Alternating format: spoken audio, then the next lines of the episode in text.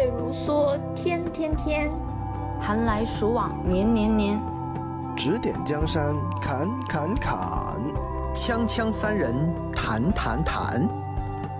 各位听众朋友们，大家好！您正在收听的是由枪迷发起的吹水电台《锵锵三人行》，我们将在这档节目里面聊天评球，碰撞心声。接下来，让我们躺好开聊。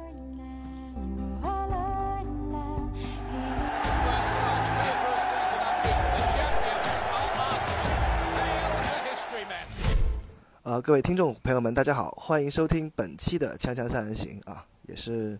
呃，时隔了一段时间没有跟大家见面了，我是本期节目的主持人找茬啊，还是非常想念能够通过电台、通过声音的方式，呃，跟大家交流，聊聊我们挚爱的阿森纳。今天我们的节目邀请到了两位嘉宾啊，也是大家很熟悉的老朋友了。那就让他们依次跟大家先打个招呼吧。首先是我们最近很幸福啊，也受到了很多祝福的 Johnny。哎呀，本来我的开场白就是这样子，就是最近一直很幸福、很开心的 Johnny 啊，给你抢了我的话了。确实，我想表达的是是这样的一个意思啊，不光是因为呃，离场最近的战绩确实是不错，而且基本上每一场比赛都看了，就觉得都打得挺好的，然后。就很开心啊！这个另外一个原因我就不在节目上说了。啊，对，啊，就是呃，总之是一段非常幸福的呃时光啊。然后接下来是接下来接下来是大家很熟悉的老朋友啊，三儿跟大家打个招呼啊。Hello，大家好，那也是欢迎大家收听这一期的《青阳三人行》，也是。确实是比较幸福啊，我我最近也很幸福啊，这个这个比赛看的人真的十分的舒服啊，啊，至少结果来说也很舒服啊。嗯，对。那今天节目录制的时间呢是三月八日的晚上啊，也是我们三八国际劳动妇女节啊。呃，其实熟悉我们节目的朋友应该都知道，《锵锵三人行》节目，呃，从创立之初就有非常多的。独立、智慧、勇敢的女性啊，参与到我们节目当中来。对，无论是我们的主播、嘉宾团队，还是听众，无论是女枪迷，还是其他队伍的女球迷啊，都给我们的节目，像后台剪辑啊、内容准备啊，包括像我们呃 logo 的设计，以及我们亲自参与节目的录制啊，可以说为我们节目出谋划策、群策群力吧，付出了非常多的心血。那在本期节目正式开始之前呢？呃，我们三位也送上我们《锵锵三人行》节目对大家的祝福和感谢啊！特别是借着正好周末阿森纳女足三比一战胜切尔西的荣耀时刻吧，希望未来无论是男队还是女队吧，都能够成就梦想，收获精彩啊！两位还有什么要补充的吗？早茶说的也太好了，我们都不好补充了。嗯。高高度拔太高了，这个我不不不太会接了。我我刚本来我还准备一首诗，这个这个这个这个这个什么诗词什么的，我一看，算算算算算算算了。哦，下次一定。对，开个玩笑啊，但还是确实确实是衷心的感谢啊，真的是。嗯，那接下来呢，就要进入我们今天的第一趴吧。先来聊聊，呃，周末刚结束的对伯恩茅斯的比赛吧。呃，从上一期节目到现在，我看了一下，我们应该是。间隔了三场的比赛啊，恰好是三连胜啊，对莱斯特、对埃弗顿、对伯恩茅斯啊。我相信，呃，大家印象最深刻的，也就是上周呃刚结束的对伯恩茅斯的比赛啊。首先，我们来谈谈赛后的观感吧。那我们就先从三开始啊。嗯，首先三场比赛有一个共同点啊，这个大家都知道，就是我们在恩凯迪亚呃有一些小伤的前提下。这个对于锋线进行了一定一定的一个调整，那马丁和戳萨两个人，呃，可以共存的一个阵容当中，取得了三场的一个胜利。那针对伯恩茅斯这场比赛的话，我觉得大家观感应该都是比较一致的。我觉得好像，呃，上半场的比赛，说实话，让人看的有点生气，啊，确实打的还是有点乱，而且在。这个面对伯恩茅斯的防守的时候，尤其是在这个开场这个九秒十一分是呃丢球之后，呃出现的这个这个进攻的一个就是没有没有更多的手段出来的一个情情况下，那好像大家都看的不是很带劲儿。那但是在下下半场开始之后，我觉得还是做出了一些调整，尤其是在这个几次换人之后，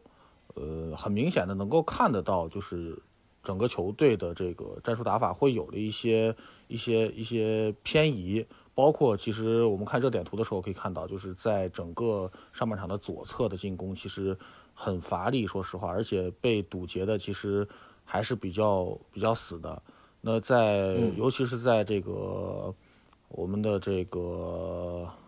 呃呃内尔森上来之后啊，内尔森上来之后可以发现，在左侧的这一个边路这一块，包括在禁区弧顶，就是这个角角边的这一块。其实能够打开很大的一个局面，我觉得这个还是挺让人亮眼的。我觉得，呃，包括在接下来的比赛当中，大家都知道这个，呃，几位中锋都是有有一定的程度的伤病，包括这个热苏斯现在暂时还没有说回归。那会不会给到这个内尔森更多的一些呃机会，或者是说大家也都知道现在在跟他谈这个续约的问题，那会不会有一定的上升的一个空间？我觉得这个让我们也是比较。比较期待的一个点就是通过这场比赛，对，嗯嗯，对。那从刚才三儿提到了左路进攻啊，我就想问一下三儿，就是呃，你觉得呃，史密斯斯罗上来之后跟呃呃助攻了一个球嘛？对，托马斯那个助攻，然后呃又换上内尔森，你觉得这样呃，你对史密斯罗的表现如何评价呢？嗯嗯，我是我是比较诧异的，因为可能每个人观感不一样吧。呃，首先，史密斯罗本身换上又换下这个过程，替这个特罗萨德之后，就是应该是二十多分钟的时候替掉了这个这个有一定伤情的那个特罗萨德。之后，我觉得虽然说可能他表现不是非常亮眼，而且其实包括史密斯罗在这个梯队的比赛，我其实也有在看，我那天晚上也在看，呃。他的，我我先我先谈一下他在那个，就简单说一下他在梯队的比赛。他在梯队比赛很明显能够看得出来，他跟梯队的这些这一波球员，包括跟切尔西的那一那一波球员，很明显能够看出来，他的档明显是不在一个档上的，他的档明显是要高于就是这这一群年轻人的。那在这场比赛当中，我觉得可能，呃，可能大家觉得可能不是很亮眼，或者说没有说太多的一些亮眼的表现，可能就除了这个。呃，这给托马斯那脚助攻以外，呃，可能没有更多的那个亮眼表现。其实我倒觉得，其实倒还好，我觉得没有那么夸张。但是可能我觉得更多的是在，呃，战术重心和这个战术调整上面，在下半场的时候用这个内尔森把他换掉，呃，相当于他的出场时间也就将近四十多分钟，不到五，可能五十分钟吧。啊，我觉得，嗯，可能也是阿尔特塔对于。因为因为要做战术的调整，所以说对他的这个上场时间有一定的有了一定的一个一个牺牲。我觉得可能也不是说代表着他表现不好，对，这是我的一个看法。是是，其实从赛后阿尔特塔的采访，我们也能感受到他对史密斯罗他说的是，其实本来这场比赛是没有计划让他登场的啊，就是确实因为托萨的意外受伤吧，然后呃先用了史密斯罗。然后发现可能他状态确实还是没有到最佳的时候，呃，又把他换下，换上了，最后呃攻城内尔森。关于内尔森，我们待会呃第二个环节再聊啊。但是就是呃，我能感觉到现在无论是内尔森还是史密斯罗，你可以感受到呃现在阿森纳的替补席，呃，我们经常说阿森纳现在是青春风暴嘛，但是替补席也是非常的年轻啊。我看了一下。最新的统计就截止到冬窗之后的阿森纳，现在是整个英超第二年轻的球队啊，第一年轻的是现在深陷保级区的圣徒啊啊，这个是所以说能够感受到呃，希望是替补席呃带来的这种青春活力呃的冲击力，应该是下半程呃很多比赛上是我们需要的啊，这个是我想补充的一点。那我们看看 Johnny，Johnny 这场比赛看的也是。很激动啊！我看到你赛后的，呃，微博啊，还有呃群聊，都让你觉得很兴奋啊！看来聊这场比赛。其实比赛的这个过程，大家都知道，非常的一波三折嘛。就是从一开场的丢球，然后到嗯，就是丢第二个球，那个时候我都觉得有点，就是有点太失望了。这个这个比赛的过程，就一开始哈，就觉得哎呀。怎么就被人在主场打个零比二？这都多丢人的一件事情！而且是，就本身我们其实之前在定位球方面，其实的防守还是有一定的经验，而且我们有专门的定位球教练嘛。那其实我觉得，就是就虽然说之前输给呃埃弗顿那场客场的比赛也是丢的那个定位球，但是我觉得就是不应该。可能我们最近就是在这种区域防守上面还是会出现一些问题，然后就。一开始会觉得哎呀特别难受，然后呢，最主要是还有还有一个很重要的问题，就是比如说我们二十多分钟本来首发的特洛萨德因为伤势下场，然后还有后面就是嗯重新获得首发的富安健洋在上半场他的呃右路的一些进攻出现了一些比较大的失误，这个都会让人觉得嗯，就咱们这个过程非常的不顺利，然后呢，但是。最后这个呃，我们很顽强的扳平了比分。其实那个时候我已经觉得，对于这场比赛，我觉得已经可以给他打个七十多八十分了啊！我觉得呃，就包括到最后可能打到九十多分钟补时的时候，我就觉得，哎，二比二也不是不能接受啊，就。我我觉得就没有关系了。然后谁能想到啊？谁能想到最后啊？人家是前十秒钟 进我们一个球，我们是后十秒最后十秒钟不给他们绝杀了，就真的让人完全意想不到的这件事情。而且这个最重要的是绝杀这个人还是替补上来的内尔森，所以我就觉得真的让人非常的激动。很久没有看过这种读秒绝杀了，就是。我我都已经一时想不起来上一次读秒绝杀还是在什么时候，而且就是嗯，这场比赛我真的觉得看完之后，就因为这个，我相信就对于很多观看比赛的阿森纳球迷来说，看完之后应该是很久都没有办法平静下来的，就非常的激动。我看到朋友圈很多的大家都发，就觉得。要不就是在拍桌子，要不就是在拍门，要不就在这个这个怒吼啊！大家就是各有各的反应，对对对对啊，我觉得都是很正常的，真的太激动了。那那这个这场比赛，嗯，然后其实聊到几个问题吧，这个我我我不知道我们是不是应该放到后面去聊啊？这个就因为其实有一些有一些点，我觉得还是要去说一说，就是我我想要表达的东西，就比如说富安建阳这个点，我其实觉得。挺嗯挺难受的一点，就是因为其实大家都知道，就是阿尔特塔其实这个赛季更偏向于使使用本怀特嘛，但是其实本怀特他在这个插上进，就是这个我一直还是觉得本怀特在进攻能力上相对来说还是比较弱一点点的，但是其实包呃包括他这场比赛进的那个球也是属于他插上，那你也不能说他进攻不会插上或者怎么怎么样，嗯。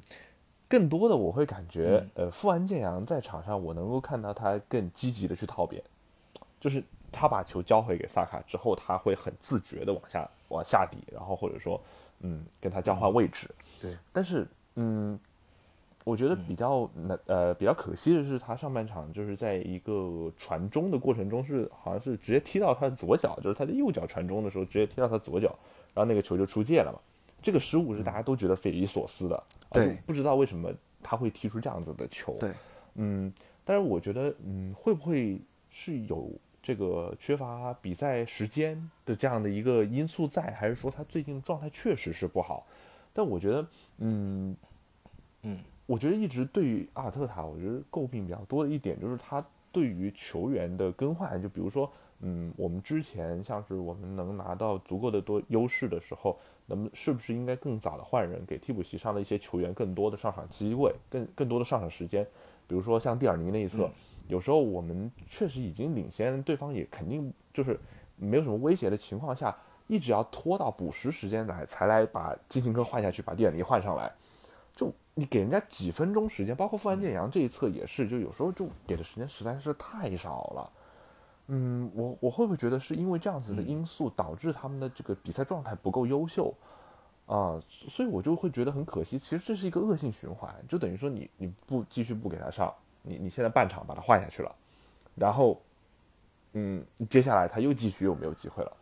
那其实是一个很可惜的事情。嗯，嗯，这个这个是我我我想要说的第一个点。接着啊啊，然后哎，第二个点，我觉得法维吧，法维应该交给早茶来说。这个我相信这个是大家嗯这场比赛唯一比较啊诟病的两个球员啊，一个是富安健啊，一个就是法维啊，啊。我觉得应该交回早茶来说。对，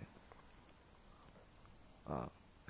呃呃，法维这个问题啊，我们的先按下不表啊，我就接着 Jony 说的这个复案的问题呢，呃，其实跟我有一些相同的观点啊，就是呃，当然富安他首先呃得承认，就这个赛季给他的出场时间确实比较少，但我从另外的角度考虑，呃，为什么用本怀特不用富安建洋呢？呃，我自己的两个观点吧，一个就是，首先本怀特在场上啊，虽然他踢的是右后卫，但是我觉得他能够充分的减少萨利巴的弱点，嗯。嗯这个是我觉得他跟右中卫搭档的嗯。最好的一个地方，因为呃，我看到富安健洋上场的时候，呃，会让萨，因为萨利巴大家都知道这赛季很出色啊，但是他还是有一些他年轻中卫的一些弱点的，但是我看到他跟富安健洋之间的呼应以及。呃，富安健洋对中卫的补防，因为沙利巴是比较喜欢上抢的啊，或者说带球，呃，持球向前，这个是他的特点，甚至有一脚有一脚传球，这个是我觉得阿尔特塔用呃本怀特的一个原因。还有另外一个原因就是富安健洋可能自己的状态并不是最佳状态，当然不知道是世界杯的影响还是之前那一次大伤的影响，我觉得还没有恢复到当初阿尔特塔买他的呃那个。呃，对他的希望，因为上赛季的富安健洋给我留下最深的印象就是，他非常善于在右路跟队友做配合的，无论是厄德高还是萨卡，他的内切啊都能够带走队员。当然，这个赛季他也这么在这么努力的做，但是从现在的效果来说，现在的四三三对比当时的四二三幺，对边后卫的要求，可能更多的还是你要把空间拉出来，而不是你自己，呃。跑到空当，然后交给你传中，这个是我觉得可能，呃，战术变化上对他的适应也有一个，也需要有一个适应期吧，啊，这个是我对对富安的问题啊。呃，接着两位刚才聊的啊，我也谈谈我自己的观感啊，就是，呃，从莱斯特到呃对埃弗顿到伯恩茅斯，我不知道两位怎么看，反正给我一个感觉就是好像现在阿森纳是刻意的还是呃。呃，因为状态起伏造成的，比较容易的把自己陷入被动的局面。因为我们这三场比赛，除了对埃弗顿那个萨卡那个逆主角的禁区内爆射，就金琴科给他传那一脚之外，其实我们三场比赛上半场几乎都没有进球啊。对莱斯特没有进球，对莱斯特是下半场特罗萨德助攻马丁进了那个。这场对伯恩茅斯又是，对伯恩茅斯这个绝境比之前两场更要命，就是你丢了两个球，然后可能本来的呃所谓的主力中锋吧，特罗萨德啊，呃换掉恩凯之后的又受了伤，然后下半场呃本来丢了一个，下半场又丢了一个角球。如果按照过去大家对阿森纳的理解，呃，我相信脑海里多少还会有崩盘两个字出现吧，或者说是不是感觉这个赛季的争冠？啊，那也不至于，就是只是觉得自己看比就会觉得，赛过程中哎，这场比赛是不是就崩了呃啊？但是你会觉得，哎，我们还领先着嘛。其实就算是输了，就算是输了，那还领先着嘛。对，对，对输了还领先两分嘛，对，嗯，对，特别是面对呃英超第十九名吧，啊，伯恩茅斯当时，呃，给我的感觉是，现在的阿森纳的抗压能力啊，这这是我最直接的观感，比过去真的是强了很多很多。就面对面对这样的情况，这些呃特还有呃除了球员之外，球迷给我的印象也特别深。我印象很深，就是丢了第二个角球之后，现场无论是厄德高在呼吁，还是呃拉姆斯戴尔呼吁球迷给球队加油的时候，那个加油声真的是此起彼伏，并不是像过去我们说的什么海布里图书馆啊，或者说是呃酋长球场非常寂静的一个状态。这个是我觉得无论从球迷到球员吧，能够在这种逆境当中，能够冷静的看待这一切，然后努力的改变呃落后，甚至是呃极端落后的现状。这个是我觉得观感上给我印象最深的一个点啊。第二个点就是，当我们的呃战术调整，我觉得也比较果断。像这一场比赛，你包括像史密斯罗刚才聊到了，包括像本怀特上来，包括像最后的内尔森，都是有贡献的。呃，说明这还是一个呃主力和替补之间的差距，我觉得是在缩小啊。当然不一定不一定有呃每个人都有争当首发的能力啊。呃，包括像 刚才就你提到法维的问题啊，就是，但我觉得替呃替补席的上来都是朝着争冠这个目标在努力，这个是我觉得呃这支球队对比过去给我印象呃最积极的一个点啊，这两点呃如果说要我给呃伯恩茅斯这场比赛的呃赛后工程评分的话，我可能甚至会给球迷比球员更高的分数。这个是我看直播印象最深的地方，嗯，看看两位还有没有什么要补充的啊？三，嗯，其实针对刚刚早茶说的，就是，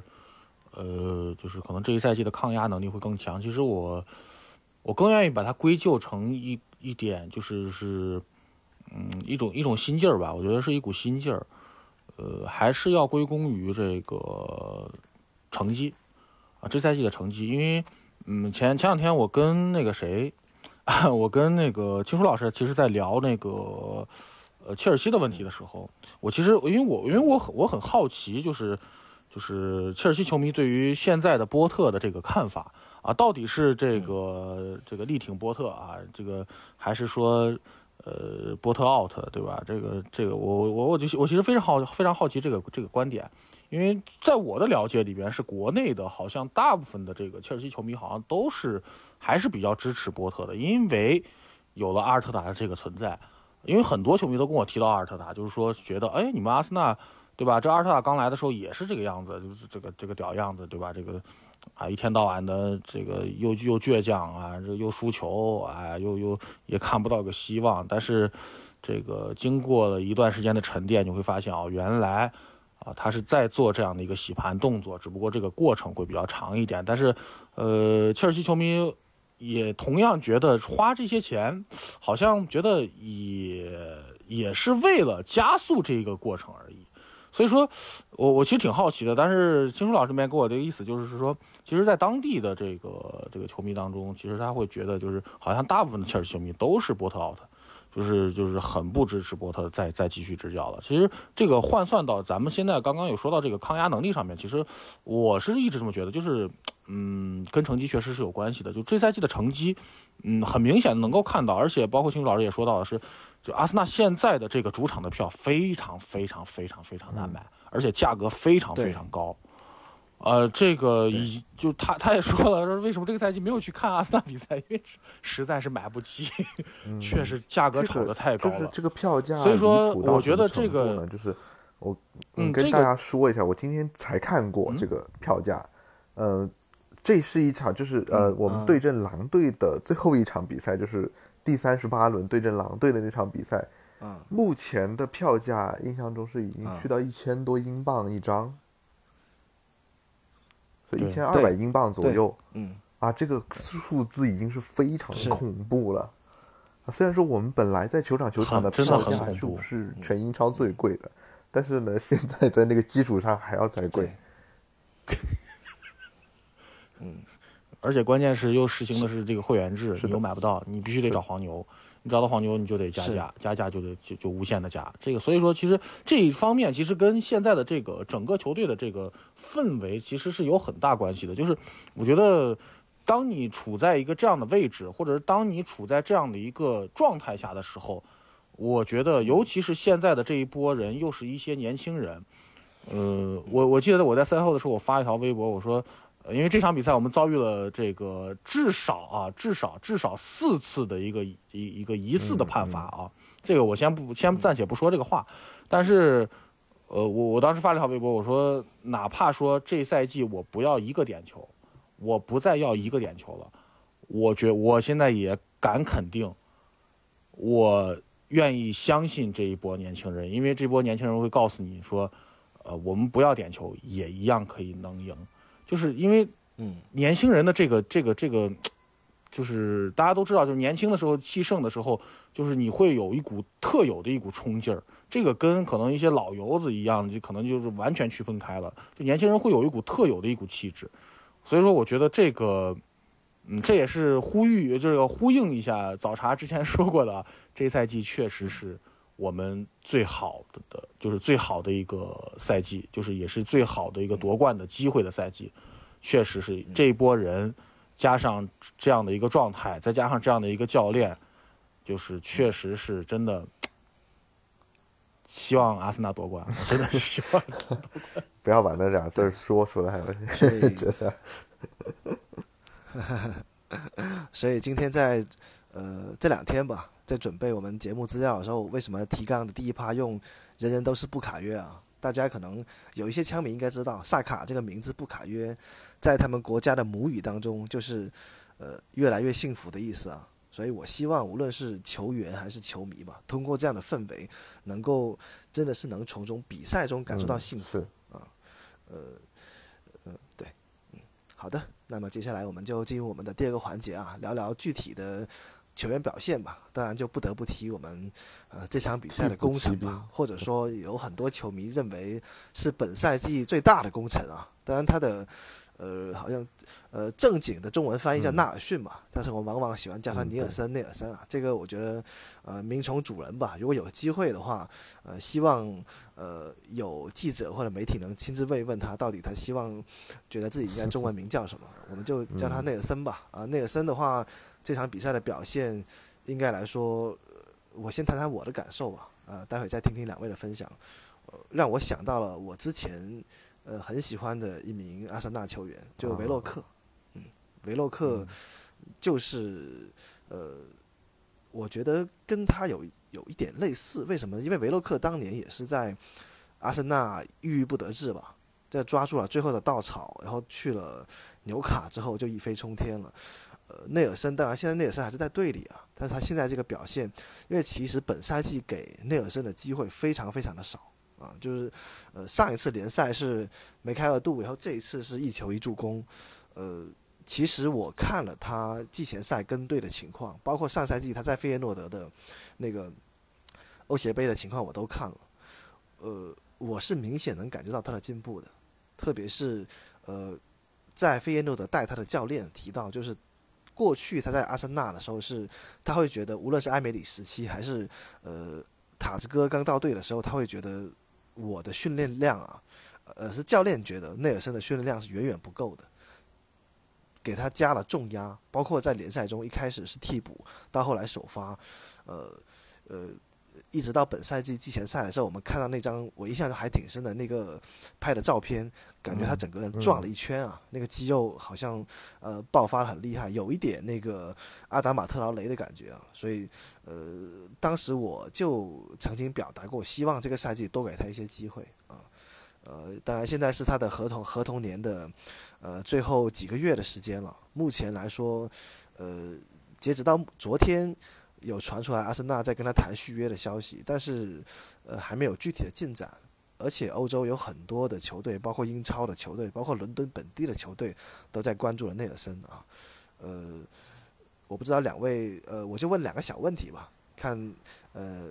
呃，谁先回答？就是首先支不支持内尔森留队？其次就是你们认为内尔森在，呃，赛季往后的比赛，呃，是能获得更多的出场时间，还是说，呃？待在替补席的时间还是跟过去差不多，嗯，那先听听 Johnny 吧。首先第一个问题吧，第一个问题其实我觉得会比较纠结的一点就是，我觉得首先他能够在上场之后起到他的作用，就是我们能够很明显的看到他在左边路能够给球队带来的东西，相比马丁内利还是不太一样的。嗯，就他更多的会持球，然后或者说完成一些过人。嗯，感觉他的在左边路似乎是不是比马丁内利要更有效一些？就是对对阵像是嗯伯恩茅斯的这个这个的时候，我就觉得他的可能呃进攻手段会更加有效一些，然后能够形成传中啊、更好的突破啊这样子的。所以嗯，我觉得有他的战术意义在啊，就是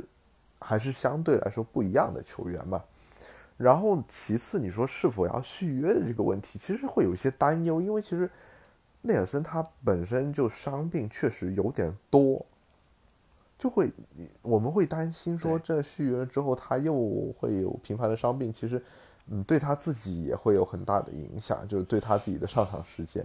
当然，嗯，这个时候就说到第二个问题了，就是第二个问题，我当然会觉得他在赛季的接下来的时间里面应该会获得更多的上场机会，包括。嗯，我们说那个过两天只那个的欧联杯的淘汰赛啊，我觉得那两森应该会首发登场。那么，嗯，接下来的英超的其他的比赛，我觉得他可能可能还是会嗯以一个替补的形式出场啊，到时候可能看一下嗯我们的中锋的配置到底是什么样的一个情况，可能还去做一个调整吧。但是如果你说我在个人的想法上支不支持他续约的话，我还是挺支持的。我觉得。嗯，作为一个阿森纳青训出来的孩子，无论如何我都是支持的。啊，具体那那怎么办？那球球队球队是怎么样想，或者说阿特塔是怎么样想的？那这个我们就无从得知了。是，我倒比较同意 Johnny 的观点，就是呃，面对这种密集防守吧，现在很多球队啊。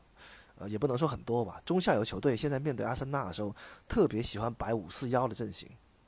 埃弗顿跟包括莱斯特、包括伯恩茅斯这三场，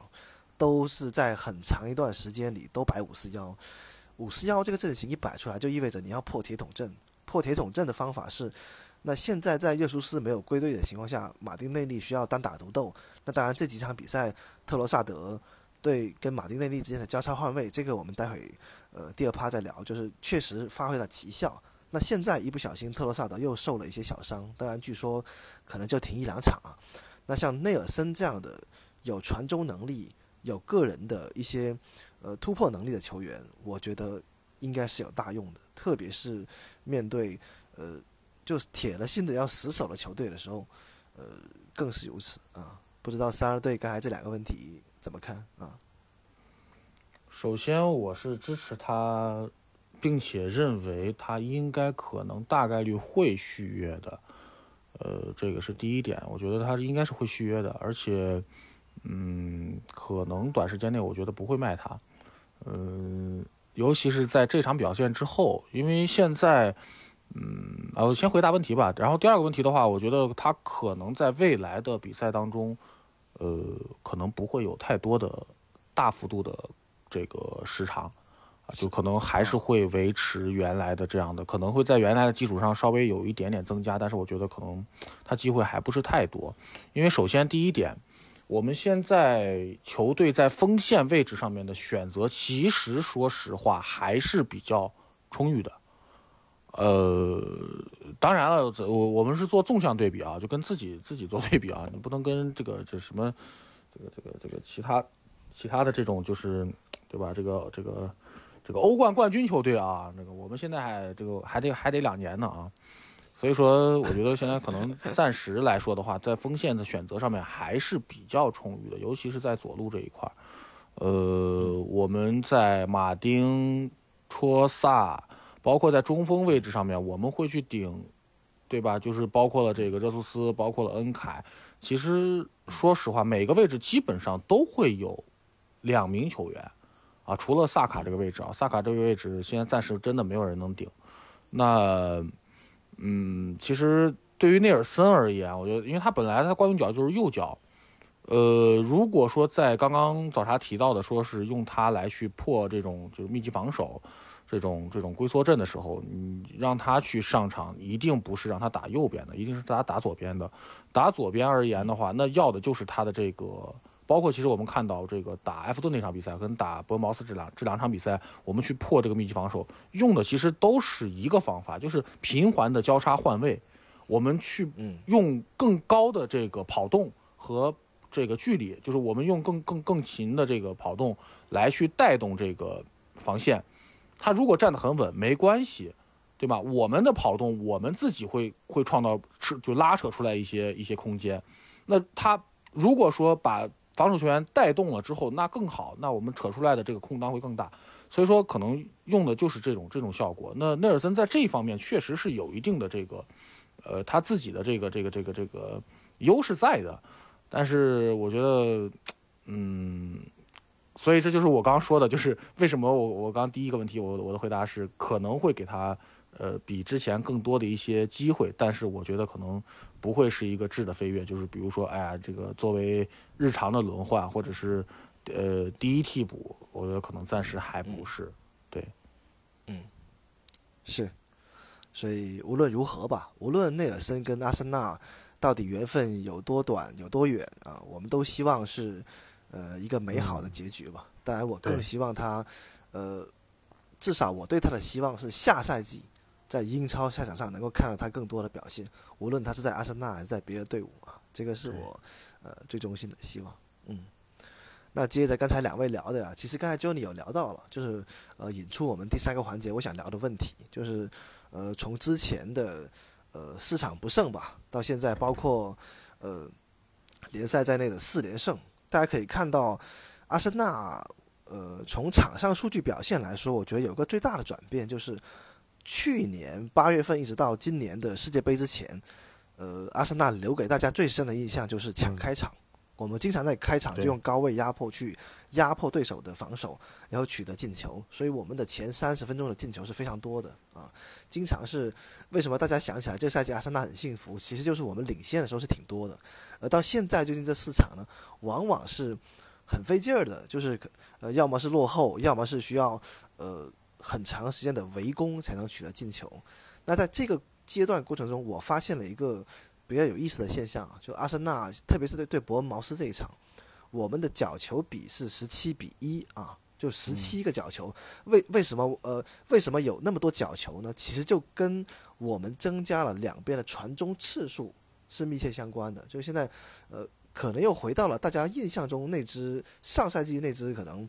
呃在赛季末最后滑坡前那只阿森纳，就老传中。啊，当然，这个传中可能跟过去那个无脑长传啊，或者说是呃无脑往禁区里闷，这个可能有点区别。这个传中，呃，有一定的倒三角，就是我们说的那个。Cut back 就是 cut 呃就是呃禁区边缘的一个传中啊，有有横扫了，包括像大家还记得呃特罗萨德助攻厄德高那个进球啊，也是这样倒三角传进来的。上一场对埃弗顿的时候，呃呃这样的传中有，包括像这一场内尔森在左路也是传到禁区内，呃本本怀特后插上，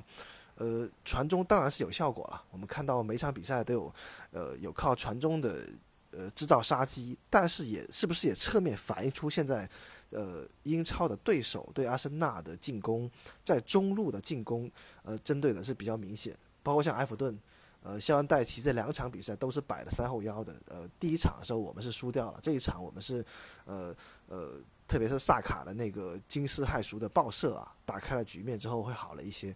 呃，两位觉得，呃。呃，我们是因为战术调整导致现在的呃传中增加呢，还是因为这是一种被动无奈的选择啊？三怎么看这个问题？嗯嗯，我觉得是主动的选择。呃，我忘了是哪一场，是维拉那一场比赛，还是还是哪一场？呃，从那场比赛，其实我们在前半程的时候，其实呃就是办法不是特别多，而且我们想传不敢传。然后又在呃下底又不又不是很坚决的那那一段时间，然后突然我们做了人员调整之后，开始做这个坚决的下底，然后开始去做传中，出现了很多的机会。我觉得可能也也许是可能通过这这场比赛之后，呃，阿尔特塔去就能够看到去打一些球队或者打一些防守的时候，我们这支球队就是这波球员而言，可能在传中的这个方向上面。如果说我们做到很坚决的下底和很坚决的去去执行这一套的话，我觉得还是会能打出一些机会来的。尤其是这个在左右两个边路，右路其实萨卡得到的支援也不是特别多，除非说像上上一场比赛，我们这个萨卡在那一个呃面对埃弗顿那场比赛的时候，萨卡在整个右边路，我们去做频繁的换位，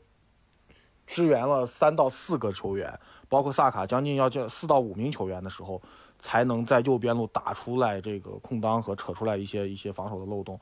那这个的效果确实，说实话不是每一次都有的。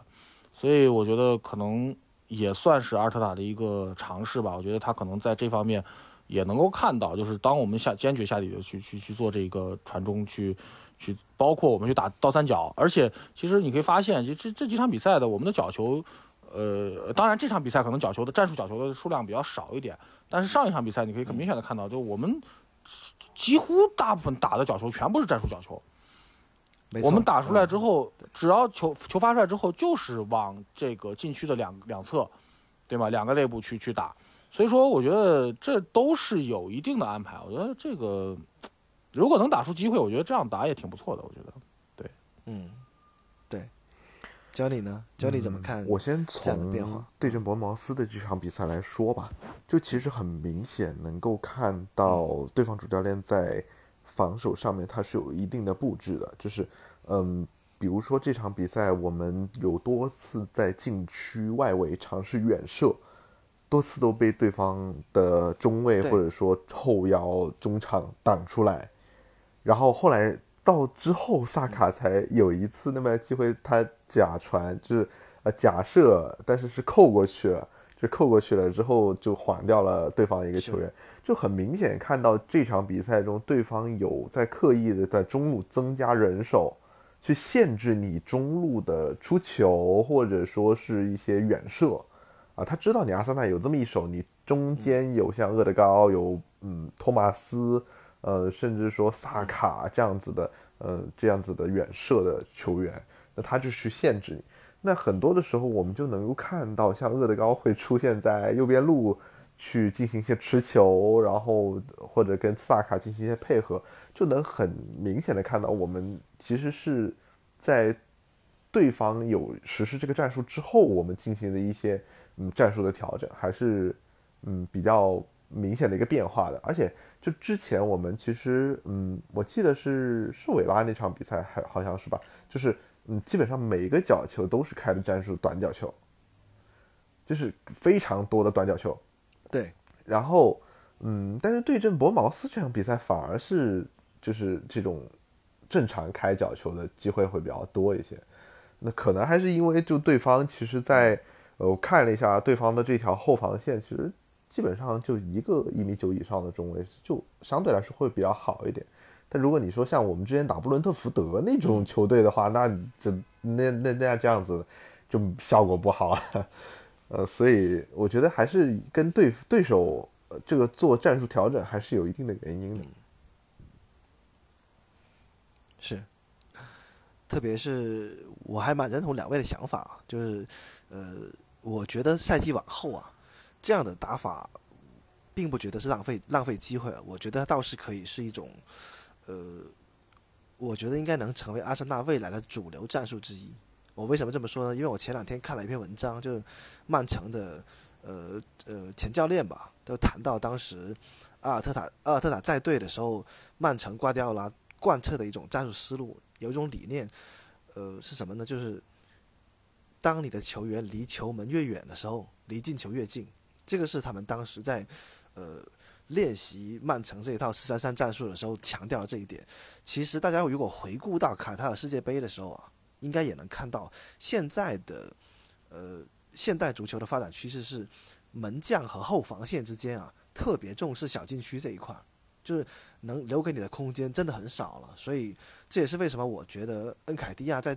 呃从一月份到二月份稍微有些挣扎的地方，就是你能够在小禁区内选择的空间真的是越来越少。大家应该还记得，呃，特罗萨德那个远射进球的时候，VAR 吹掉，说的是本怀特呃碰撞对方门将，对吧？还有呃类似这样的情况，就是呃还有 VAR 在盯着你的时候，你能够在小禁区之内把呃呃通过身体对抗啊，扯出空当啊，给队友创造机会啊，这样的概率我觉得在减少，所以才会有就是八号位像扎卡、像厄德高这样的前腰跟八号位球员往禁区边缘插的时候，可能反而能够获得更多的射门机会。这也是这赛季大家对厄德高的表现，包括扎卡的表现，能够有呃觉得值得称道的地方，就是他们在禁区边缘参与的进攻，反而比在禁区内要更多一些啊。当像托马斯那样的冲到禁区内，呃，抢点破门，呃史密斯罗助攻那个球，我印象中这个本赛季阿森纳应该就这就这么一次吧，其他的应该应该暂时还想不起来。嗯所以，呃我还是希望我们的战术能够多变一点。中路打不开的时候，两个边路，你实在不行就真的传中，我觉得问题也不是很大、啊。这是还有一个，我我我其实特别想跟早茶讨论一下的点，就是金琴科这个点。就很多时候，我觉得我们缺乏一个防守反击的速度，特别是对于这种中下游球队，他们的防守落位是非常坚决的。嗯就是你真的你的反击速度提不起来之后，对方整一个中场线和后卫线很快就落位了，你接下来就又又要面临阵地战的问题。那比如说就，就拿伯恩茅斯这场比赛来说，比如说对方真的压出来了之后，你本身金琴科他是有能力快速通过中场的，他也有那样的速度在。那通过中场了之后，他其实应该是继续往下走，或者说，嗯，呃，他但是我们能够看到，他经常会选择回头，或者说把球往中路送。这样子，你这个速度一降下来之后，我们就丧失了这个能够快速防守反击的一个机会。但这个我相信是阿尔特塔的一个战术布置，但是会不会让我们丧失了很多这样子的机会、这样的可能性呢？就该呃回应 Johnny 这个问题啊，就金琴科，我看了一下数据，金琴科本场比赛传入对方进攻三区的呃次数吧，应该是本赛季英超之最啊，英超所有比赛之最，就是呃毫无疑问，本赛季阿尔特塔就是把金琴科当做阿森纳的组织核心的，这个我在呃前两次录节目的时候我已经说过这这一点了，就是这一点是阿森纳本赛季主打战术的核心点之一，这一点是不会变的啊、那、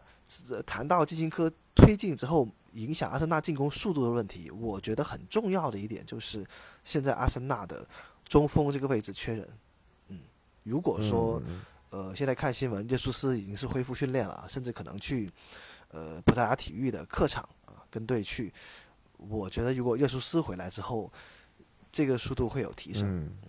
当然我，我肯定是希望阿森纳，呃，不光是能够打阵地战，还是能够把这个快打旋风风暴打起来。因为毕竟我们年轻嘛，年轻的优势就是能跑嘛，还是要把我们的这个呃能跑的优势跟呃传球速度能够结合起来，这个是我希望的一个嗯点。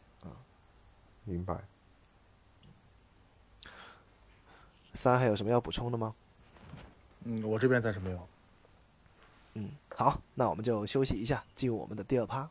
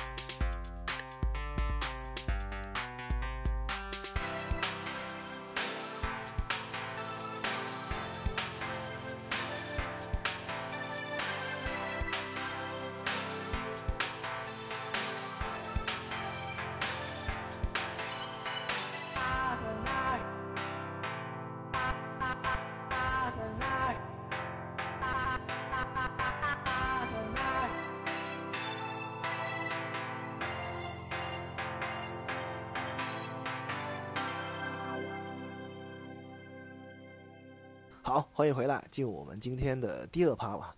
呃呃，毕竟是逆转取胜嘛，今天这期节目的第二趴，我想呢，咱们就聊一点，呃，不能说轻松愉快吧，就是给大家聊一些，呃呃个人主观上，我觉得呃挺有意思的几个话题啊。首先，呃，我们第一个环节呢，我想我特别想跟大家聊一聊，就是关于特罗萨德和恩凯蒂亚这个问题。这个问题我看到无论是贴吧还是各大社区争论的已经呃不止不休了。就关于呃。呃，特罗萨德替换，当然特罗萨德替换恩凯蒂亚的这几场表现，应该说非常的惊艳啊，也得到了肯定。我甚至觉得他可以是阿森纳的呃月最佳球员的候选啊。我呃，如果说算上他被吹掉的那个远射的话，呃，这几场比赛四连胜可以说跟他息息相关。嗯，那关于特罗萨德和呃恩凯蒂亚的首发，但恩凯蒂亚在一月份的时候四场四球吧。到后来是表现比较低迷，那到底应该用谁？我相信每个球迷自己心中有一杆秤。呃，如果说两个球员呃都没有伤病，但是热苏斯还没好的情况下，呃，两位觉得倾向于用谁啊？这个我想听三先说啊。嗯，哎呀，舆情，我是希望用恩凯迪亚的。因为其实恩凯迪亚的数据也不差，而且上来之后的效果，其实，呃，可能很多人都会觉得，哎呀，会进陷入一个惯性思维当中，会觉得好像恩凯迪亚，哎呀，这个抓抓不住机会，对吧？这个把握机会能力差，尤其是这个临门一脚的时候，哎，这个经常浪费一些绝佳的机会，对吧？这个可能就是一些惯进入一些惯性思维在里边吧，我觉得。但是你第一第就回过头再再去看他这个这个这个效率而言，其实他的效率其实不低了，对吧？就是在于现在的这个战术当中，他能够出脚的机会，然后再带来的这个进球转化，其实效率也不是很低了。所以说，其实于情的话，我是希望凯迪亚的，因为毕竟我也很喜欢凯迪亚。但是于理而言的话，好像这几场下来，发现 这个特萨德、马丁。然后再加上这个萨卡，哎，这三个人一用，哎，我觉得好像又又又挺好用。哎呀，我就觉得真的，哎呀，再再加上这个热热苏斯如果回来之后吧，你这个，哎呀，其实这可能也算一种甜蜜 甜蜜的烦恼。嗯 嗯。哎呀，确实，说实话，我我说实话，我我可能会我可能会选择托萨德。对，因为，嗯，确实现阶段的效果而言，我觉得可能会更好。因为其实说实话，嗯，大家都知道，就是一套一一个球队去在整个赛季，就这这大家都知道，三十八轮比赛呢，我们要经过很长的一段时间，而且在这这整个赛季当中，我们会做不停的一些调整。对吧？包括这个阵容的选择，包括战术打法的调整，其实都会有很大的一些一些改变。不是说我们第一场是怎么踢，我们最后一场就还是这么踢，对吧？所以说，其实面对现阶段我们面对的这些对手，他们给到我们的一个防守的一个一个状态而言啊，那我觉得可能让托萨德和马丁内利还有这个。这个这个萨卡三个人去上的时候，对我觉得可能可能效果反倒会好一点，因为嗯，大家也都这个研究了一段时间你了嘛，对吧？你现在冷不丁的换一下，反倒会有一定的一些改变。就是像之前我们一直在提到说，当我们一套打法被吃吃这个这个这个吃了一波红利之后，被研究透了啊，知道怎么去去去去防你，用什么阵型防你，对吧？这个怎么样去憋死你，对吧？这个人，这大家都在进步嘛，都在去研究嘛，所以说，我觉得去去做一些变换，我觉得也挺好。我觉得，所以说我我的个人观点是不是固定的，啊，就是我觉得时常的去做一些轮换，去做一些调整，对吧？你不这个不能老像塔子现在这种情况，就是一赢球就不换人的这种，一赢球不换阵，对吧？啊，没关系，这样子其实对的。因为我我明确，我现在就知道这套阵容、这套打法现在就是能赢球，那我为什么不用呢？对不对？用呗。等到说，哎，现在人员需要轮换了，对吧？再加上这个这个打法现在被摸的差不多了啊。OK，我现在一个急转弯，我现在突然换一套，那你你肯定是吃不消的啊。所以说，我觉得，嗯，我是这么我这么建议，我觉得阶段性的换人，对，阶段性的去换阵。我。我是听出来了，就杀马特组合是最好的啊！哎，对对对对对，这三人组。好，Johnny 呢？嗯，首先我觉得特洛萨德跟恩卡迪亚是两种类型的球员，适应不同的战术。为什么我们说，嗯，特洛萨德跟马丁内利能够起到更好的化学反应？最主要是，其实特罗萨德的呃类型更像热苏斯一些，他有嗯灵活的跑位，足够的速度，出色的突破能力啊，还有呃当然很出色的持球能力。这个其实恩凯蒂亚也是有的。就这个赛季我们能看到恩凯蒂亚其实持球是非常优秀的，只是我就觉得恩凯蒂亚确确实缺少一点点突破能力。就在有时候在对方禁区内的人比较多的时候就很尴尬，你就恩凯蒂亚更多的是可以起到一个嗯呃他的一个更好的跑位去拉开空间去获得取得取得这个进球，但是特洛萨德不一样，他能够嗯很灵活的在左路与马丁内利进行配合换位啊，以此来拉扯出这个进攻空间。所以我觉得应该是对着不同的球队选择不一样的球员是没有问题的，啊，但是其实从目前来看，嗯，特洛萨德无论是从能力也好，包括他场上的态度也好，是很明显能够看得出来他是，嗯，在就是他的表现各方面都是非常优秀的。就让我印象特别深刻的，好像就也是是上一场还是上上场，嗯，特洛萨德那个时候金琴科都没有回来。啊，就是那个对方在进进进进攻的时候，都快到就已经到禁区里面了。我看到特罗萨德已经跑到了跟中后卫同样的位置了，已经。但是那个时候金琴科还不知道跑在哪里。对莱斯特的时候啊，就是看得到特罗萨德还在，也依然在非常积极的做防守。所以他的球场上的态度也好，嗯，他的能力、整个表现状态都好，我觉得他现在更加值得一个首发的位置。啊，我觉得现在受伤会觉得很可惜，我们又少了一个进攻的点位，嗯，大概是这个样子。嗯，是，是，我特别认同就你说这一点，因为对莱斯特那场比赛我印象很深。他，呃，因为大家知道莱斯特比赛的时候他是助攻马丁进的那个球嘛，然后之后呢他是一直在回防，呃，当然，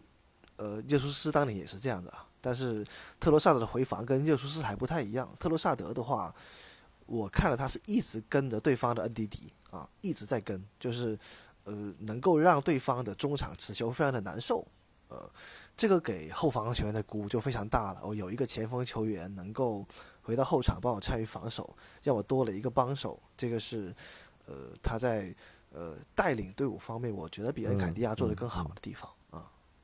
所以。呃，我今天抛出这个问题呢，也是想，呃，其实还是想从战术层面吧，能够，呃，给我们的听众剖析一下。因为其实特罗萨德在我理解当中，跟恩凯迪亚就像三说了，踢的还不是同一个位置啊。特罗萨德，呃，我觉得就是围就是围九号啊，还并不是真正的中锋。围九的作用就是，呃，他可以不进禁区啊，但是可以在禁区边缘给队友创造机会，无论是跟马丁的换位也好，甚至是跟扎卡的换位也好。将来应该这一套，我觉得是有大用的。特别是大家不要忘记，特罗萨德是没有立足的，左右脚都可以打门，都可以传球。这个是呃对维九来说是非常大的一个优势啊。恩凯迪亚可能还没有这一点，但是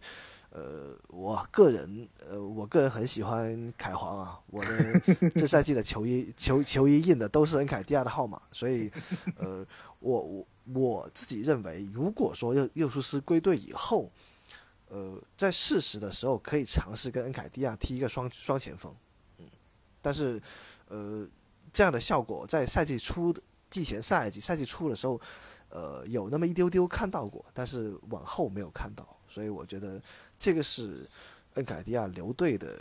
呃另外一个用处吧，我自己的个人观点啊。当然，我们呃也顺带提一下，还不能忘记巴拉贡啊。巴拉贡下赛季也回来了，所以像三刚才说的，可能锋线上多少也会有一点我们呃今天第二趴主题的共鸣，就幸福的烦恼啊，多少会有一些。嗯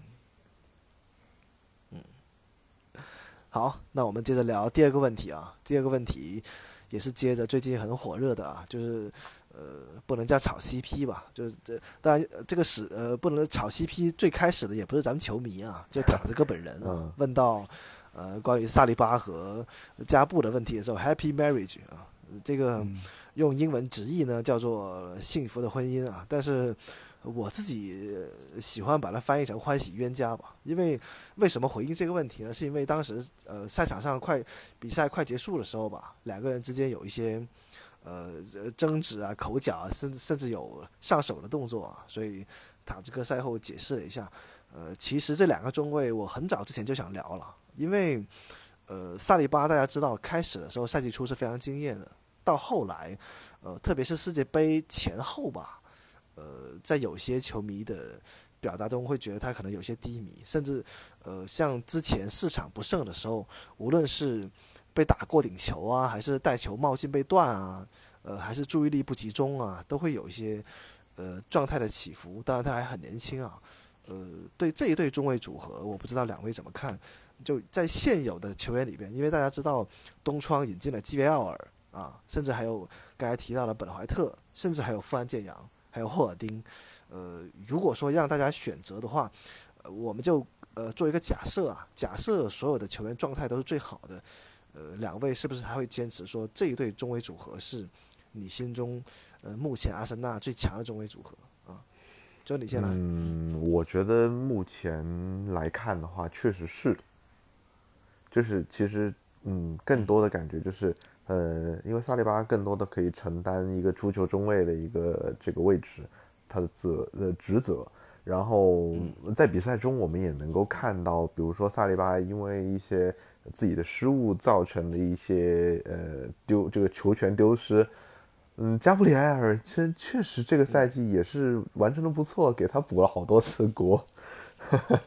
就是。嗯，我觉得有这样子一个相对来说，嗯，至少说我在呃有有球员犯错的情况下，对方能够及时的给予帮助，那么嗯，这就是一个很重要的一个互补吧。目前来看，我们替补席上似乎真的没有更加优秀的选择了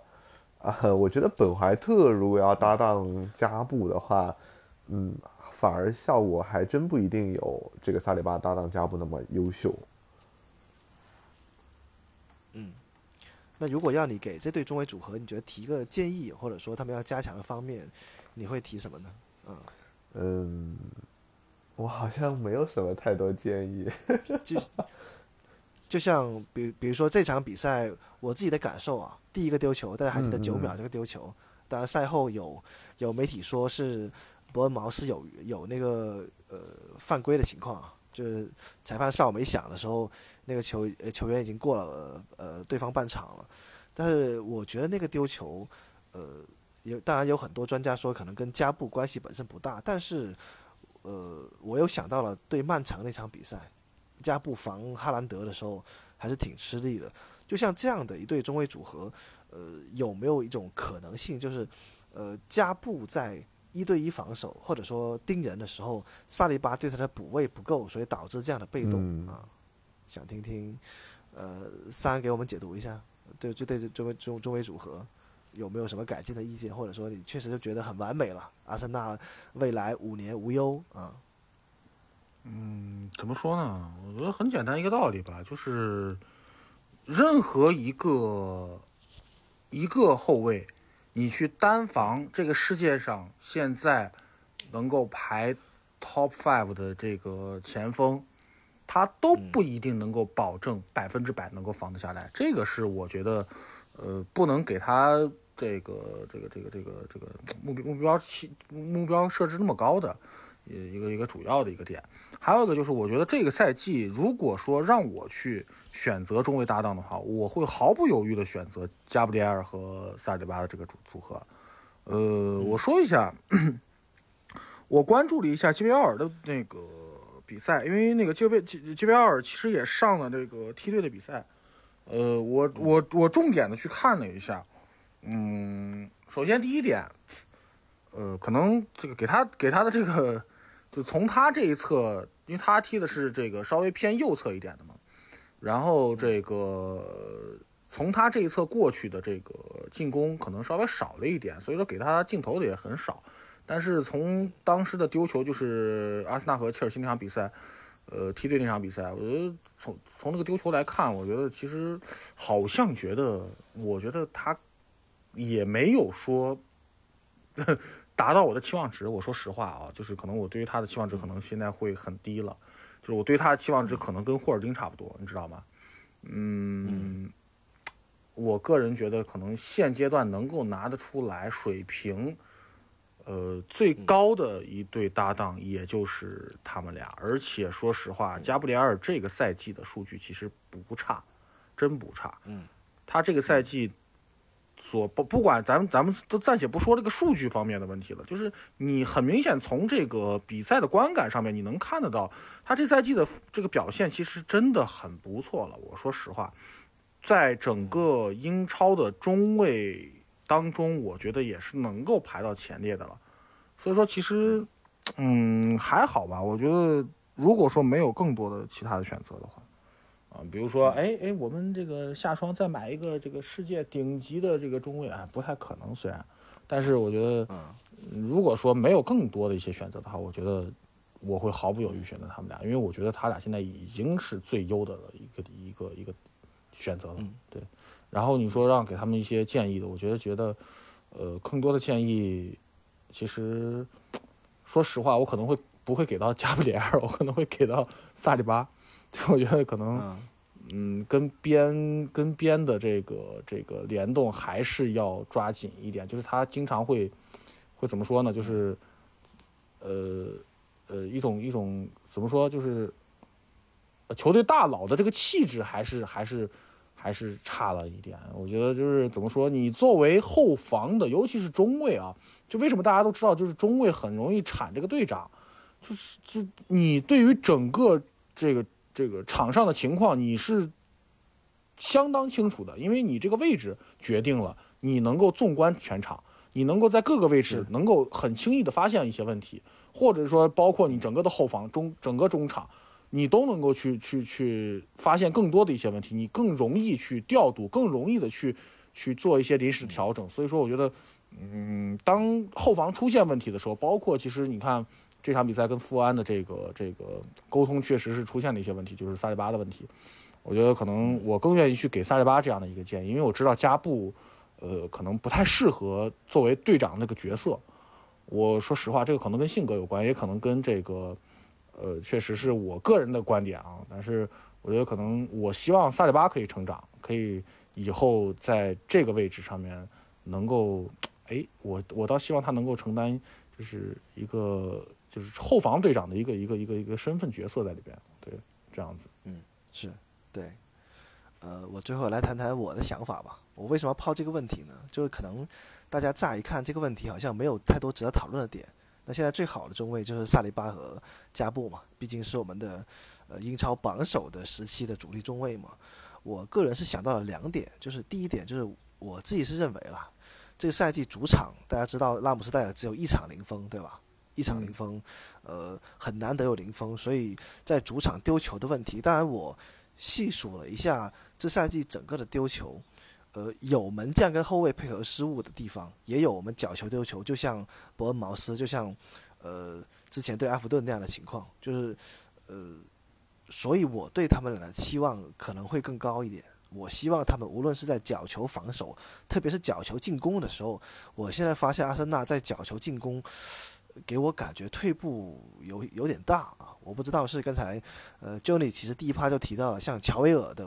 呃，是进攻角球战术的设计问题呢，还是说，呃呃，防守中是区域联防，进攻的时候是人盯人，然后，呃，没有把我们想要的战术打出来？因为特很多的角球都开到前点，我发现都是像，呃。呃，托马斯啊这样的角色来争顶第一点，所以这两个中卫在进攻角球方面没有太多的发挥，这个是我如果说要呃叫吹毛求疵的话，我觉得我自己不太满意的地方啊，因为呃，我认为在呃赛季后半段来说，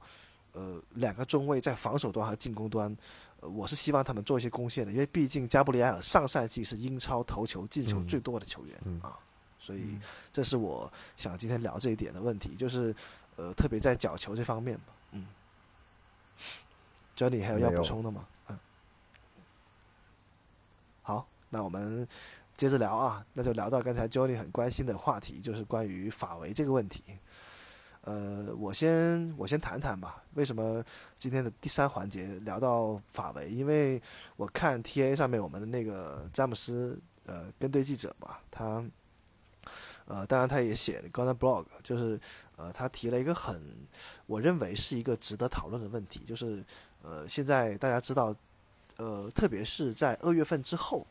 呃，在八号位这个位置，扎卡现在是呃状态有些低迷，这个大家应该都看到，因为最近无论是他首发的次数，还是在场上的表现，已经开始有减缓的迹象。而法维是最近是频频登场，当然跟法维之前的表现有关系啊，无论是助攻马丁的那个呃空门，还是。呃，最近这段时间替补上场之后发挥了作用，以至于在对阵伯恩茅斯的时候，迎来了他的呃很长的首发机会。到最后一直都，呃呃，阿尔特塔都给了很长的时间。但是，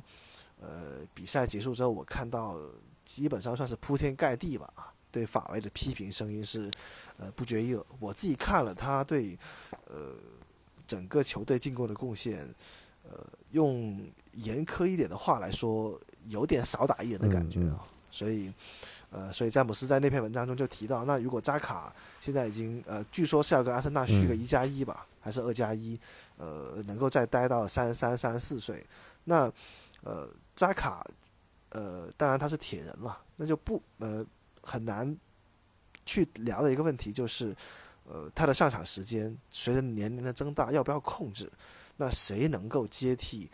呃扎卡在八号位这个位置？那当然，呃呃，詹姆斯列了很多人，包括像我们可以重金购买赖斯啊，甚至从布莱克普召回帕蒂诺。那呃，接下来就谈到了关于法维重用法维以及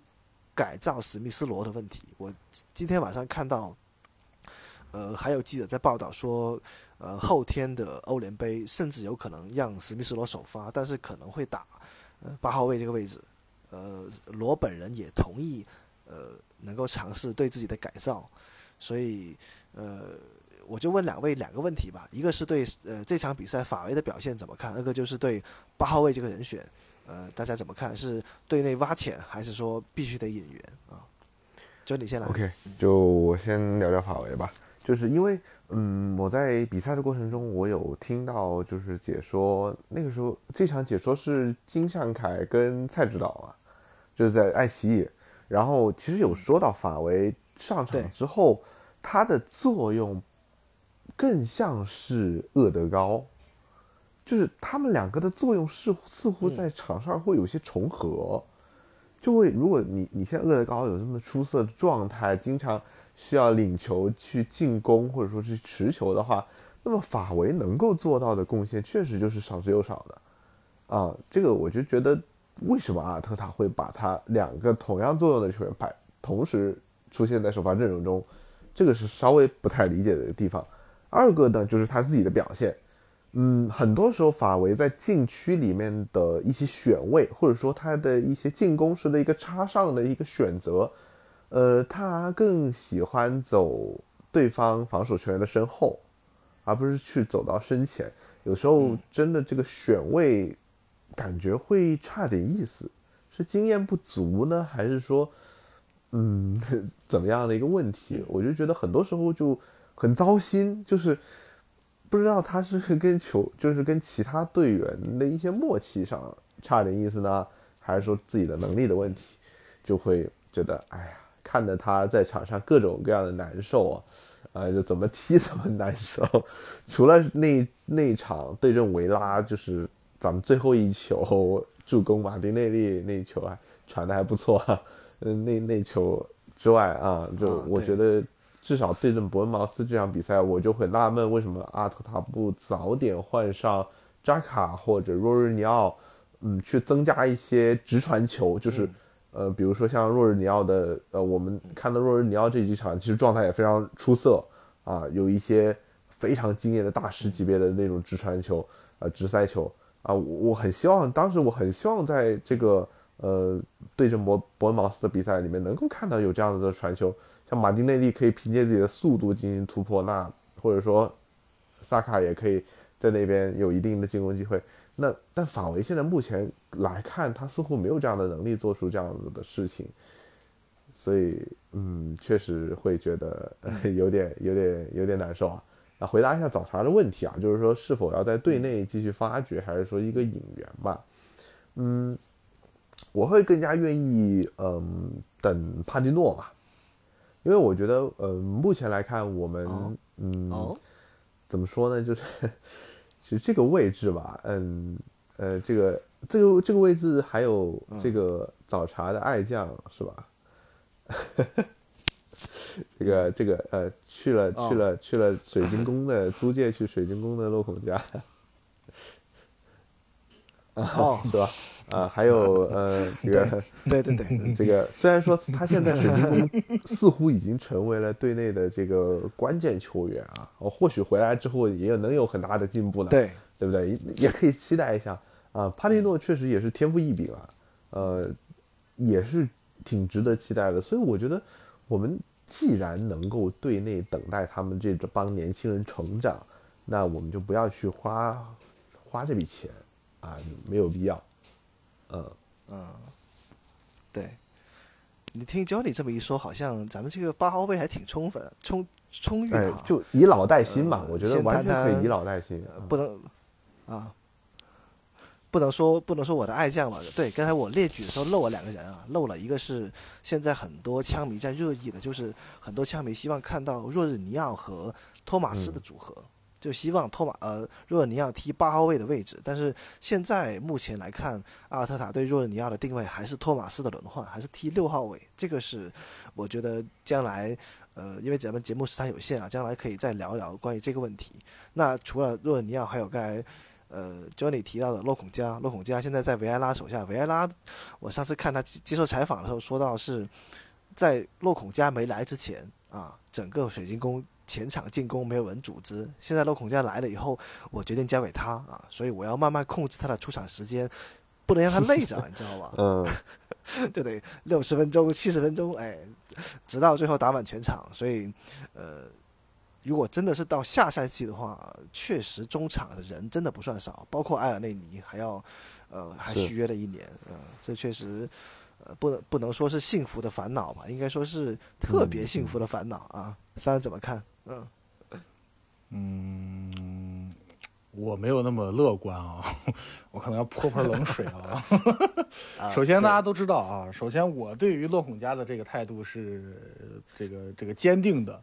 啊，这个嗯能走赶紧走啊，千万别回来，就是这个这个好走不回头，你知道吗？就我我我对于他的这个这个确实是跟早茶不是很一致啊，我这个希望他嗯在在其他球队能够发光发热啊。呃，对于其他的选择，我其实说实话，在扎卡这个位置上的选择，我觉得八号位暂时队内没有啊，就是包括其实扎卡从这个赛季大家可以看到，很明显能够看到这个体能的这个下滑非常非常的严重，就是他。大家都知道嘛，这为什么叫扎卡铁人嘛，对不对？这个这个不需要轮换的一个人，你知道吧？就除非他拿红牌，拿红牌了，才才会考虑轮换的问题。就他不拿红牌的时候，他就不不需要考虑轮换的问题。但是你看，就明显发现，从这个赛季开始，你可以明显的发现他这个这个确实上岁数了。这个，嗯，当他体能不达标的时候，就或者说已经到达一定的界限的时候，你会发现扎卡，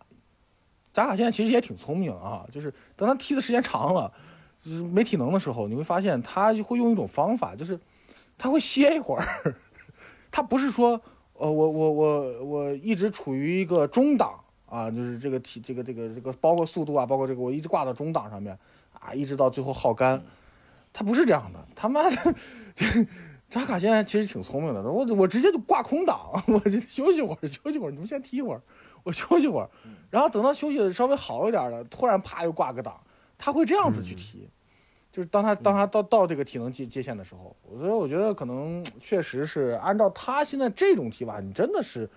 我觉得队内没有人能够满足。包括刚刚提到的若日尼奥，其实大家也都知道，就是我是这个若黑啊，我是若黑，我我我我是非常非常不喜欢若尔尼奥，并且我觉得，呃，嗯，把他当做托马斯的替补，我觉得都是不合理的，真的是不非常不合理的。就是你你你你可以去把他放到八号位，你让他玩一玩没关系，这个无所谓。他至少至少咱说实话，这个说是你要这个这个向前的这个直塞能力，包括他的这个这个这个这个，尤其是尤其是这种这种这种就是这个纵向的这种这种这种传递，呃，还是有一定能力的，这个咱不得不承认啊。但是他你不能把他是吧？对，对你不能把它往后放，你不千万不能把它往往后放，那就是颗雷，那真的就是颗雷。所以这这就是，嗯，我觉得，嗯，按照扎卡现在这种踢法，我觉得需要买人，确实需要买人。呃，首先，呃，首先托马斯的替补是一定要要再买的，对吧？这个扎卡的这个替补，整个两个后腰，我觉得都需要，因为托马斯的这个健康度真的很让人担忧，啊，确实就是半半个赛季，所以说，我觉得下窗先追赖斯，先追那个那个那个那个赖斯，啊，我们先先追赖斯啊，这个我觉得是毋庸置疑要追的，这个确实说实话，然后就看八号位这个位置怎么说，看，哎，反正我我是觉得队内现在没有，我觉得还是得买，我现在暂时没有觉得有这种像就是能够跟扎卡对标的这种球员，我觉得现在市面上嗯。好像我也没有非常看好的这种球员，就是就是你有这种穿穿插能力，有这种前插能力，也有这一脚远射，对吧？然后又有这样的视野，啊，你的防守又不出又不弱，哎，就这种球员真的，我现在暂时没有看到有非常好的。嗯好，那这个问题我们就当做咱们节目的一个呃预告吧啊，看将来真的到下创的时候，咱们再来回顾今天的节目，看看到底整个阿尔特塔和爱杜建队的思路怎么样？是像 Johnny 说的提拔青年才俊，还是说哎咱买两个啊，都要六号八号咱都要啊？或者呃，对我我我自己的一点点小观点是，我认为八号位这个位置啊，阿尔特塔优先考虑还肯定是左脚球员，无论是买谁，因为对呃出球视野这个要求，阿尔特塔战术是非常高的，就像左脚中卫一样，中卫必须左脚的，所以呃看看到底市场上有谁嘛，我自己也没有想到特别合适的啊。当然，原来可能传过蒂勒曼斯啊，这个不要钱，这个夏天，但是呃现在已经受伤了啊，而且在莱斯特这赛季的表现，呃划水的成分又挺严重的，所以呃咱们往后看吧。嗯嗯，那咱们第二趴就聊到这里，稍微休息一下，进入我们今天的最后一趴。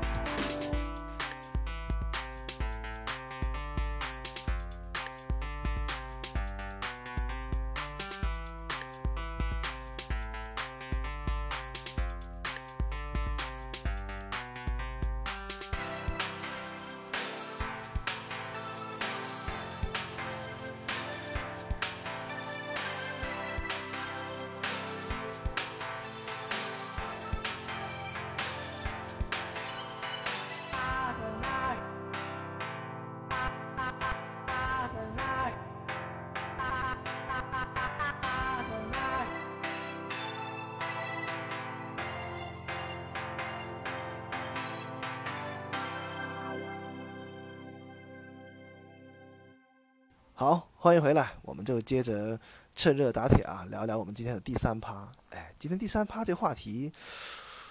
呃，让我一下子陷入了沉思。为什么呢？因为本来咱们第三趴的第一个环节啊，我这两天准备的提纲是是想跟大家、跟听众朋友们聊一聊我们阿森纳的球迷团体啊。最近看了一些文章，想跟大家分享一下。特别是，呃，大家知道酋长球场不是更新了那个巨幅的嗯呃画嘛，嗯，嗯会有一些新的球迷团体，还有一些新的 T 粉啊，能够在呃场内出现。但这个呃随随着赛季的进行呢，我们后续再聊。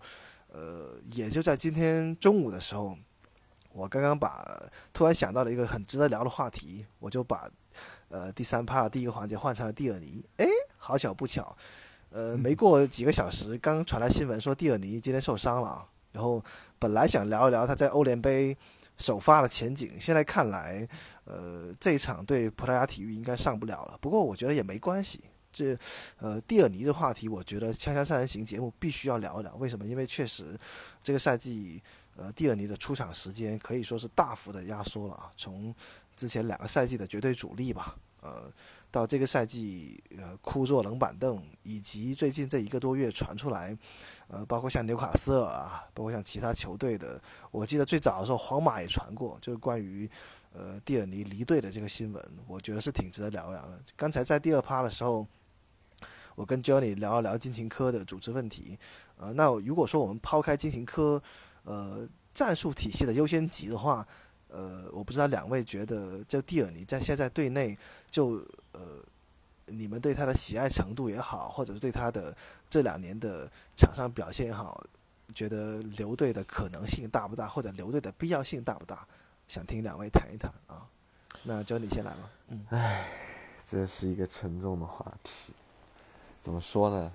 嗯，觉得非常可惜，因为嗯，其实金琴科跟蒂尔尼是也是我们在战术上有不一样的选择。金琴科更多的是在我们的中场位置增增加人手，然后或者说在前场给到球员更多的支持。但蒂尔尼那就是直上直下嘛，咱们就是一个纯的一个呃左边位。那战术的作用不一样，但是萨尔特塔这个赛季的战术，那就是围绕着金琴科来去打造的啊，可以这么说吧。而且金琴科算是咱们阿森纳这赛季的亲儿子啊，就是阿尔特塔的亲儿子，就是咱们必须得上金琴科的这样，所以就觉得蒂尔尼这个赛季真的机会太少太少了，就是他的能力或者说他的水平完完全全是值得在阿森纳打上一个首发的。只是因为阿尔特塔的战术布置让他只能枯坐冷板凳，我是觉得非常可惜的。就无论是对于球队也好，无论是对于球迷也好，就我们对他其实也是有较为深厚的感情的。所以，如果他这个下窗真的要选择离队的话，我觉得我会祝福他，而且我希望他在英超的呃这些球队能够打上一个主力的位置啊。这个我觉得相信。这是一个三赢的一个局面吧，就是对于阿森纳也好，呃，首先减轻一下薪资的呃压力啊，就是你你你这么优秀的一个球员，你压在替补席上那不好吧？啊，二个是他自己也需要上场的时间去保持自己的状态，啊，这个我反正觉得这是一个三赢的一个局面吧。嗯，要走的话，支持祝福，这也希望他以后越来越好啊，就是这个样子。嗯。我插一个问题啊，卖多少钱合适呢？嗯，目前我看到蒂尔尼的身价是三千万左右。嗯，我觉得泥厂一般都卖不过这个价格。我觉得就是阿森，那就回本就行了。阿森纳卖人总是往着亏本卖的，就是人家都可以溢价卖人，我们就人家都是论斤卖，我们都是论吨卖的。哎呦，就不知道制服组卖人真的太差了，这水平。嗯，我觉得就两千，所以看两千两千五，可能就是一个最终成交价。嗯，好，呃，其实蒂尔尼呢，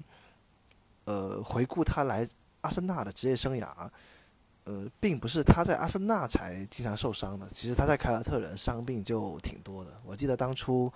呃，传阿森纳要买他的时候，因为呃，咱们玩足球经理嘛，football management，就是呃会呃经常看一些球员的游戏数值。其实蒂尔尼在游戏当中的伤病就挺多啊，这个是我对，当然他的潜力也非常高啊，能力也非常强。呃，在阿森纳这段时间可以说伤伤停停吧，啊，能够呃走到今天这一步，我不知道大家怎么看，是去是留，或者说有没有什么能够改变阿尔特塔想法的建议啊？首先，我表明观点，我是希望他留。呃，我暂且不论这个球员的这个人发展而言，我作为一个球迷而言，我肯定是希望他留的，因为大家都知道蒂尔尼的能力是在的，并且是非常在线的。那我更希望的是两种方式，呃，一种方式呢是有没有可能去做改造，啊，这是第一点。嗯，第二点呢就是。大家也都知道，为什么蒂尔尼这在这个赛季会出现这种情况，是因为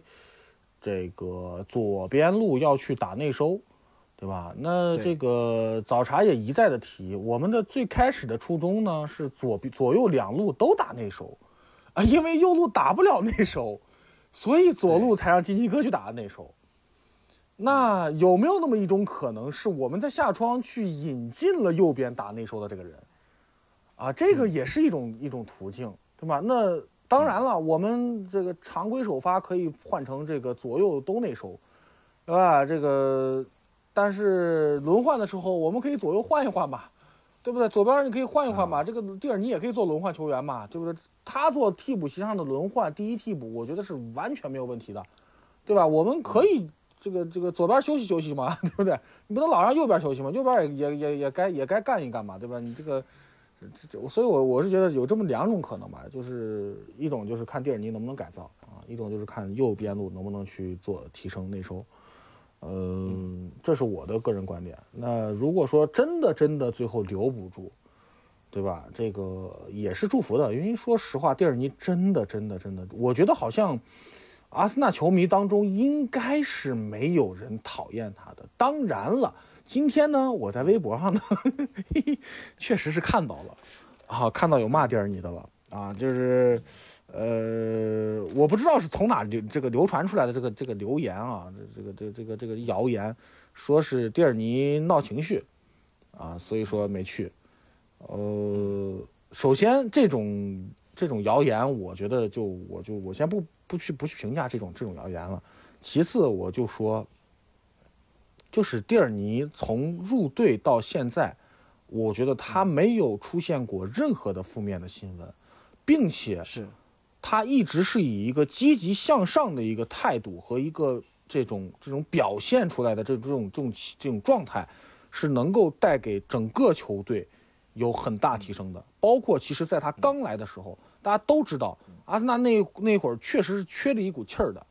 那蒂尔尼来了之后，可以看到有有几场非常高光的表现，就是不光是他的这个这个技战术上面的一个高光，竞技水平上的高光，也包括了他在场上的这种这种状态啊，包括这种怒吼啊，这种这种包括整个后防线的一些一些协调啊，包括这个出现争执、出现争端的时候的这种这种出气啊，我觉得他带给阿森纳一种回血的一种气质，所以说我觉得嗯。无论最后结果如何，我都是希望他更好，因为我非常非常喜欢这个球员，真的非常非常喜欢。所以说，如果要真的卖的话，我估计，呃，这个说实话啊，我估计在三千五左右，我觉得应该是能够回到这个三千的这个本的，对，三千的这个这个这个身价的，听完三儿这一段啊，把我说的有点感动啊，就蒂尔尼在 阿森纳阿森纳拼搏的画面是历历在目，对，很多。包括像那个风雪山神庙那个进球啊，对我印象中很很深的。包括怒吼啊，其实一开始的时候一度传言蒂尔尼要接任阿森纳队长的职务啊，甚至我觉得在枪迷心中呼声也挺高的啊。但是呃，我相信吧，呃，阿尔特塔毕竟是一个年轻的教练，嗯，到现在为止还是很年轻的教练，呃，他的战术战术思路，我相信也不是一成不变的。也不一定是边后卫非要内收，你包括我举个最简单的例子，就包括像远走拜仁的坎塞洛，坎塞洛其实他不内收，也有在边路很出色的表现。这个是我觉得，呃，阿尔特塔应该也会吸收，就是关于其他教练在边后卫这个改造上，你是内收还是呃一条龙直切？包括像下赛季要归队的塔瓦雷斯。这也是面临一个改造的问题。在现在是欧洲五大联赛进球最多的后卫是塔瓦雷斯，但是在马赛的，我看法国当地的媒体对他的评价也是两极的，一个是夸奖他的进攻，二个是对马赛的防守贡献几乎为零。那这样的球员你要怎么改造？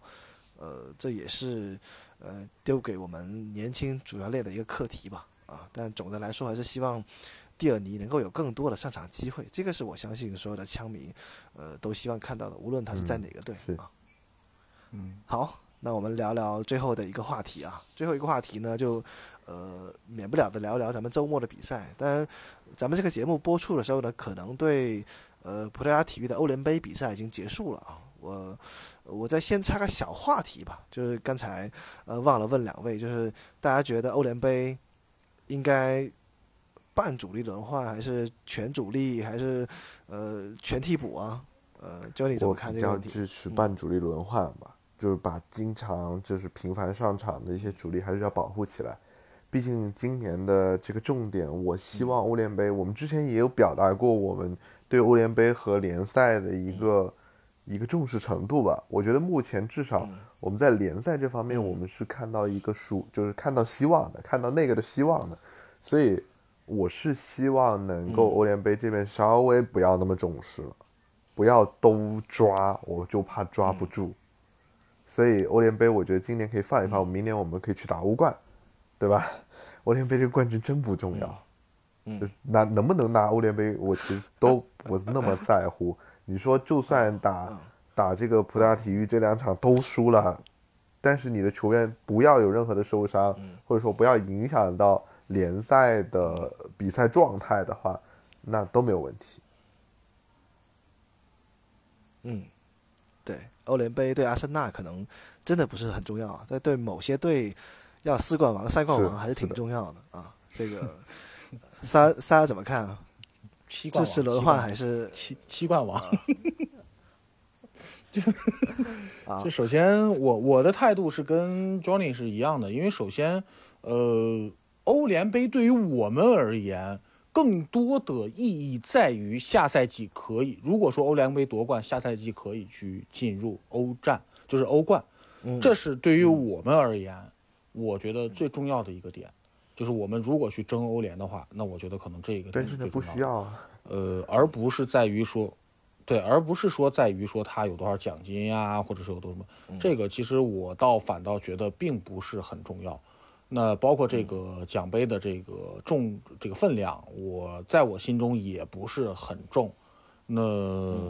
我觉得，作为大部分枪迷的这个看法而言，嗯，对吧？我觉得更多的大家都是非常非常最渴望的，应该就是英超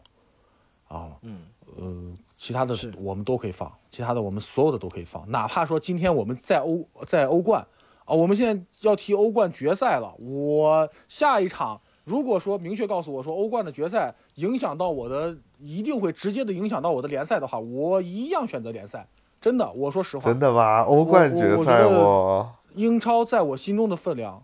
对联赛在我心中的分量是没有任何的比赛可以去去去去比拟的，所以说我跟他的想法是一样的。我觉得只要是，呃，我觉得大概率也都不用太，大家应该不用太担心的，因为，嗯，按照以往的惯例的话，阿尔特塔在杯赛当中大概率是四到五名主力，啊，四到五名主力去带。然后再去做大范大范围的这个替补轮换，这样子，我觉得对，嗯，这个是阿尔特塔的一贯作风，我觉得大家不用太担心，就是只要是不出现伤病啊，我觉得真的就是祈祷不要出现伤病，不要出现受伤、就 OK 了，啊，这个赢输。赢我肯定开心，我作为球迷嘛，球队赢球我当然开心，对不对？但是你说输我没关系啊，没关系，不要说打击士气就好。咱们就说说他妈赢可以啊，啪啪啪，他妈输他妈个输输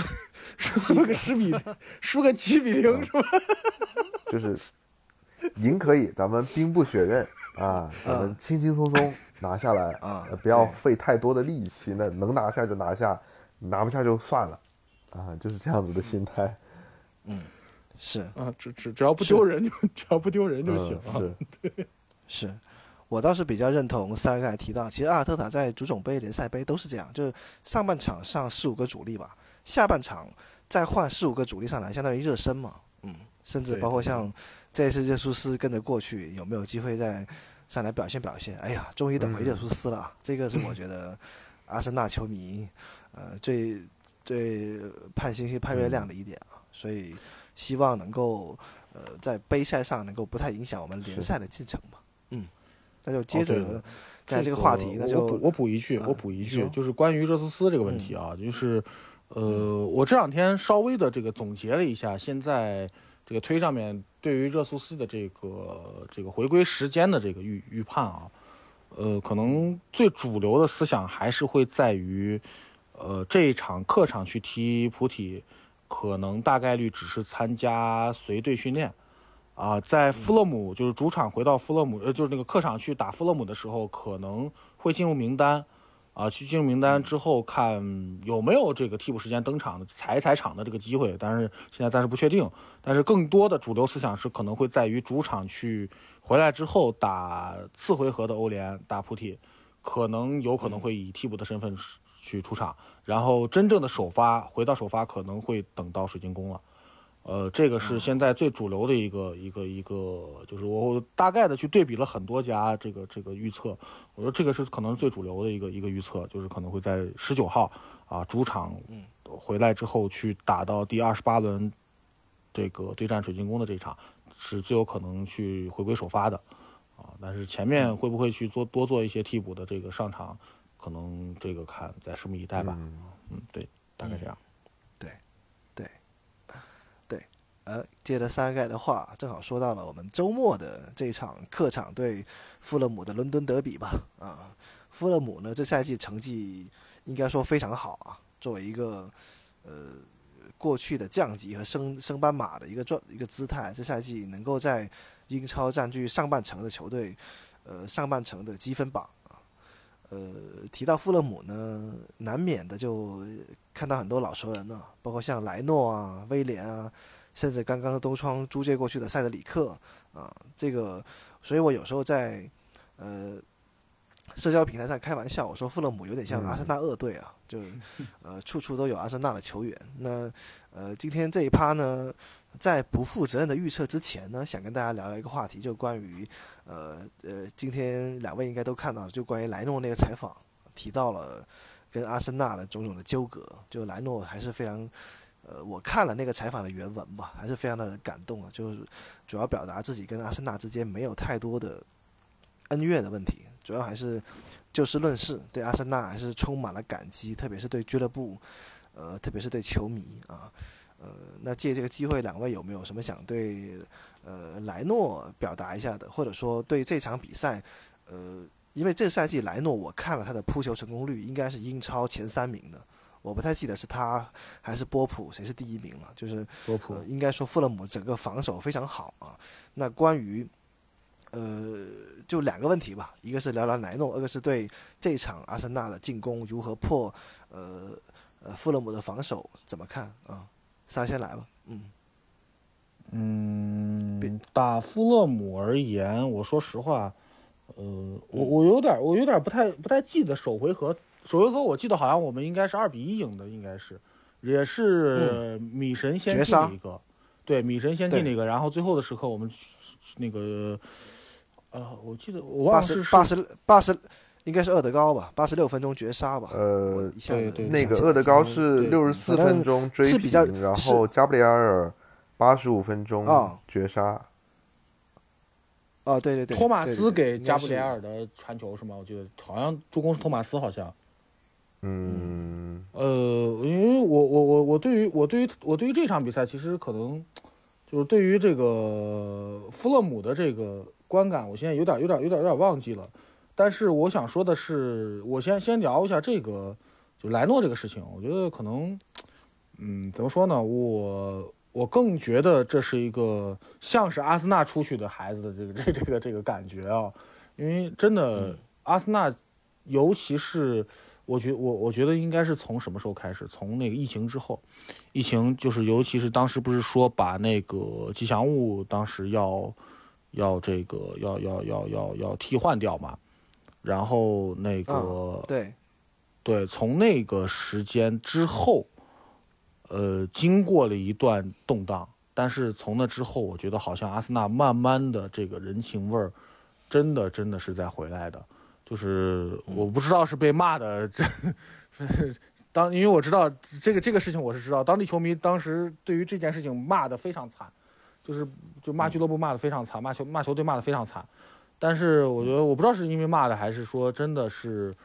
呃，从换了之后，从这个阿尔特塔来了之后，整个教练组的一个一个替换，我之后可能会不会有这方面的原因？就是我觉得可能是这个对于整个球员而言，包括这工作人员而言，我觉得这种的人情味儿越来越足了。尤其是你可以看到，就是我们当时在看那个《All or Nothing》的时候，对吧？这个那个那是针对哪一个？是是是助教还是哎不是助教？是是谁？是谁？啊，莫里纳还是嗯呃呃，不是把他把他请进来了吗？当时我记得在赛前赛前的时候，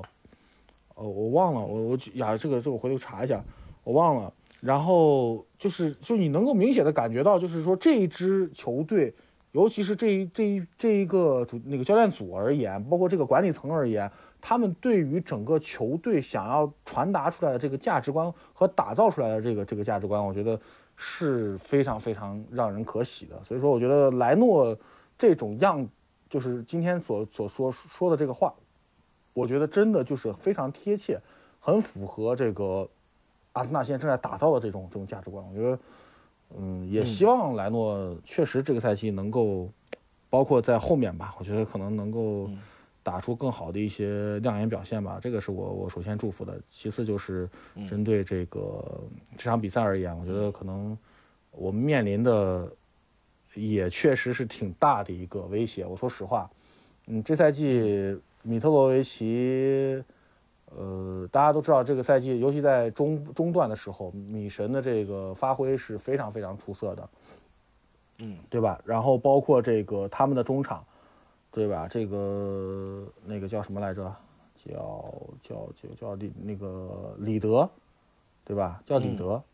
就是那个中卫嗯，对对对对，就还有包括像那个呃那个叫什么帕帕利尼亚，嗯对我觉得可能这几个人在对防线的冲击都会有很大，包括佩雷拉的这个这个这个助攻能力都非常非常强。我觉得可能对于阿森纳这一场而言，我觉得防线可能是先稳住的一个点吧。我觉得可能，我觉得这是我最最最最最最担心的，就是我希望看能不能够零封，这是我最担心的一个点。其次就是说，看针对富勒姆的这个防线而言，我觉得应该是能够赢，而且我觉得可能能够赢净胜球在两球左右，我觉得应该能能赢到两球的。对嗯，所以大概是比分是比分的话，比分的话，我就猜个三比一吧。啊，当然了，我我是希望零封的啊，但是我觉得可能 可能应该三比一。对，嗯好，那我补充两点吧，一个就是刚才上提到帕里尼亚，帕里尼亚是这个赛季的英超抢断王啊，比第二名的抢断要多出二十几次。但是呢，帕里尼亚这场停赛啊，嗯呃，啊，停赛是吗？哦这场就忘了。对上不了了啊，对，是不是一嗯个重大利好啊？我觉得应该是，因为对对阿森纳中场来说少了一个劲敌吧啊。另外就是关于莱诺的一个问题，莱诺的话，其实如果说呃上赛季末要把它卖掉的时候，其实当时争议还蛮大的，因为当时卖给富勒姆非常的便宜啊，我记得那个条款应该是呃只卖了四百万镑首付，然后如果富勒姆保级再给四百，如果莱诺一直首发达到二十五场还是二十场再给四百，相当于只卖了一千多万吧。所以，呃，我觉得从这个价格你就能看得出来，阿森纳其实对莱诺是非常的有友好那个友好的，对，包括像莱诺现在评价阿森纳的关系，应该说俱乐部对他的帮助也非常大的，没有在要价这个问题上阻碍他，因为完全，呃，俱乐部其实完全可以是拉姆斯戴尔打主力，他替补的，因为他合约还在身上，所以这个你能够看得出来，呃，球员跟俱乐部之间的关系也能够看得出来阿森纳价值观的引导，这个是我想补充的啊，所以，呃呃，在场上我们是对手，但是毕竟还是。呃，我们的莱诺妈妈嘛，啊，在阿森纳的贡献也是非常大的，嗯，对。啊，我补充一下刚刚那个数据，呃，补充一下刚刚那个数据，就是英超本赛季到现在为止的这个扑救成功率，呃，第一是那个波普啊，第二是凯帕，然后第三是拉姆斯戴尔，第四是莱诺，但是拉姆斯戴尔和莱诺只差了百分之零点一啊，这个扑救成功率非常高。对，对，嗯，对也是一个非常，呃，能让人满意的一个呃转会后的表现嘛，啊，嗯，Johnny，嗯，怎么说呢？我就觉得其实莱诺跟拉姆斯戴尔两个有点像金琴科跟蒂尔尼现在的状态，就 有点寄生于何生亮的感觉。其实他们都很优秀啊，更多的时候就是。更像拉姆斯戴尔有更强的出球能力，那原来我们两个门将莱诺也好，呃，那个去了维拉的那个那个那个那个人也好，啊，他的出球能力是不够优秀的嘛，嗯，所以就说拉姆斯戴尔跟莱诺，那你说，嗯，他莱诺是完完全全有实力打在首发位置上的，但是那是最终成为了主教练的一个，就是最终还是主教练的战术选择。导致了他还是只能坐在替补席上。那他既然能有更好的机会，那他去去别的球队打上主力，他能像这个赛季有这么出色出色的表现，我觉得是非常欣慰的一件事情。而且，嗯，他对于阿森纳的呃球球队也好，对于球迷也好的感激，我觉得真的就真的像是一个阿森纳出去的孩子那种感觉啊，非常的。就就让让大家都会对他有很好的印象。当然，嗯，他这个赛季出色的状态会让我们觉得，哎，我们又要面对比较困难的一个局面啊。这个对方的门将会有非常神勇的表现，那会不会我们在这个进攻上面会有些受挫呢？但是我觉得富勒姆这个对手吧，嗯，其实我觉得我们进球应该不会太特别困难。就如果说对比这个赛季，呃，大家的数据来看的话。我觉得应该拿下这场比赛不是什么大问题，而且，嗯，或许我觉得我应该会比三儿更加激进一些啊，我觉得三个进胜球以上吧。哦，嗯，三，那就看好一场客场大胜。我觉得我们可以这个继续我们的这个五连胜，啊，嗯嗯，好，那我就。呃，两位已经谈了很多了，我就不再多谈了。就是，呃，我就直接预测个比分吧。我预测，呃，小胜吧，一球小胜。嗯，因为我觉得，在欧战开启之后呢，阿森纳还是有阿尔特塔应该会有更多的呃战术考量以及球员轮换的考量。你包括像这一场对博尔茅斯，为什么呃首发的球员变动那么大？其实已经开始在做这样的工作了。所以。可能会选择更廉价务实的三分到手就可以啊，不会有太多的在进球上呃更高的要求。当然，我个人是希望有这样的要求，因为我们现在距离呃曼城的净胜球也没有很多了，六七个净胜球是完全有机会追一追的。嗯，所以我我补充一下啊，补充一下啊，从二零一从二零一二年开始，阿森纳没有输过弗勒姆啊，而且。呃，应该是没有出现过零进球的情况，就是阿森纳没有出现过零进球的情况。对，嗯，补充一下，对对。但这个赛季的富勒姆确实不容小觑。你就不要说这个话，你就不要说这个话了，我们可以说啊。啊，嗯，这里还有什么要补充的？啊，希望咱们接下来的比赛，好，这两场比赛一切顺利，嗯好吧？对那回顾这一个多月的比赛吧，应该说阿森纳也走过了低谷啊，又走到了一个算是小小的半山腰吧。从市场不胜到市场连胜，那